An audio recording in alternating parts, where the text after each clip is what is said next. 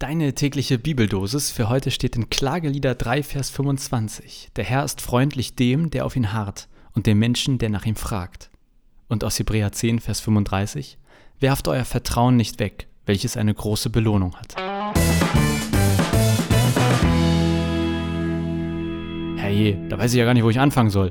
Gott ist freundlich dem, der auf ihn harrt. Ein schönes, hartes Wort. Und dem Menschen, der nach ihm fragt. Reimt sich irgendwie auch ein bisschen, ne? Aber ich frage mich, was mit den anderen?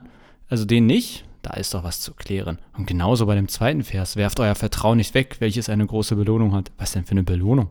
Naja, Zeit äh, für eine Art doppelte Recherche oder äh, hier doppelte Herangehensweise. Erstmal das mit dem freundlich sein. Dem ersten Vers. Ich habe natürlich in die Basisbibel geguckt und da steht auch etwas weniger sperrig. Der Herr ist gut zu dem, der auf ihn hofft, zu dem Menschen, der nach ihm fragt. Also Gott ist gut zu dem, der auf ihn hofft.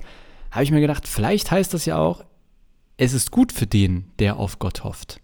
Und je mehr ich darüber nachgedacht habe, desto mehr habe ich gedacht, ja, ich glaube, so verstehe ich diesen Vers. Damit meine ich, ich verstehe das nicht so, Gott ist zu dem einen gut und zu dem anderen schlecht, sondern eher, wer quasi Gott in Anspruch nimmt, für den ist es gut. Mal wieder hier so ein typisches schlechtes Jonas-Beispiel, was jetzt kommt. Wer viele Vitamine isst, der lebt gesund. Vitamine sind gut für den, der auf sie baut. So in der Art, wenn das auch für dich jetzt Sinn ergibt, übertragen mit dem Spruch mit Gott eben.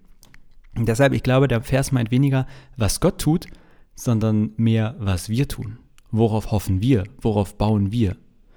Gut für den, der auf Gott hofft. Da tun sich natürlich gleich neue Fragen auf. Jetzt so beispielhaft mal, wieso auf Gott hoffen? Und ich würde sagen, na, weil er hält, was er verspricht. Ich glaube, dass es sich lohnt, auf Gott zu vertrauen. Sollte man immer auf Gott bauen? Ja, äh, ganz klares Nein meinerseits. Und äh, da kommen wir zum äh, ja, naja, ich schneide es nicht raus. Ähm, da kommen wir zum springenden Punkt des heutigen Tages, zumindest für mich. Denn sollen wir immer auf Gott bauen? Und ich würde sagen, nein. Denn ich würde mich schon anschneiden und mir eine Krankenversicherung holen. Wer auf Gott hofft, der muss ja nicht gleich dumm und fahrlässig handeln. Ich finde aber, dass das am Ende das Schwierigste ist bei diesem Thema auf Gott hoffen oder auf Gott bauen. Eine Balance finden zwischen, ja, ich möchte Gott vertrauen, auf ihn hoffen und dennoch nicht fahrlässig handeln. Ganz ehrlich, ähm, ich vermute ja, die meisten von uns sind stark auf der Seite, wir vertrauen Gott wenig bis nicht. Äh, wenn ich jetzt mal an mich denke, wie viel Versicherung habe ich denn? Ich lege Geld für die Rente zurück und so ein Kram. Ganz ehrlich, manchmal frage ich mich, wo in meinem Leben eigentlich echter Raum für auf Gott hoffen ist. Und das ist jetzt keine Floskelfrage, das meine ich wirklich selbstkritisch ehrlich, ganz einfach. Denn ja, klar, wenn es um den Tod geht, dann hoffe ich auf Gott. Oder wenn es um Krankheit geht, die nicht mehr heilbar ist. Also wenn all das, was ich irgendwie beeinflussen kann oder wo, wo ich denke, das liegt in meinem ja, Handlungsspielraum, da fällt es mir relativ schwer, auf Gott zu vertrauen, äh, weil ich ja denke, das kann ich ja noch machen. Kann ja eine Versicherung abschließen oder so. Und ich glaube, dass das aber eigentlich Gott krass reduziert, ihn mehr so als Notnagel wahrnimmt und sonst halt nicht. Wenn es eine Versicherung gäbe, die mich davor versichert zu sterben, die würde ich doch abschließen, oder nicht? Was ich damit eigentlich sagen will, ich finde das super, super schwierig, eine Balance zu finden. Ich will Gott vertrauen, auf ihn hoffen, aber ich will ja auch nicht irgendwie hier mich zu wenig gekümmert haben, nicht vorgesorgt haben, mich nicht abgesichert haben.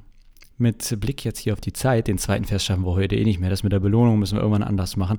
Ihr wisst schon, ne? immer wenn ich sage, das müssen wir wann anders machen, dann passiert das meistens nicht. Naja, egal, ich habe es nicht gesagt. Bleiben wir jetzt bei diesem ersten Vers und äh, bei der Frage, die mich gerade am meisten umtreibt nach dieser heutigen Bibeldosis. Wie ist es denn bei mir und dem auf Gott hoffen? Wie ist das bei dir und dem auf Gott hoffen? Was sagt deine Balance? Und vielleicht fällt uns ja jedem persönlich was ein, wo wir uns vornehmen können, mal ein Stück mehr auf Gott zu hoffen. Quasi ein Stück vielleicht aus einer Komfortzone, Sicherheitszone raus und sagen, ja, hier möchte ich mal versuchen, Gott ein bisschen mehr zu vertrauen. Denn das, das äh, Lustige, naja, eigentlich das Schöne daran ist ja, wo wir Gott vertrauen und merken, ey, der hält, was er verspricht, da machen wir doch eine mega geile, saukoole Glaubenserfahrung. Und was bedeutet das? Es tut uns gut.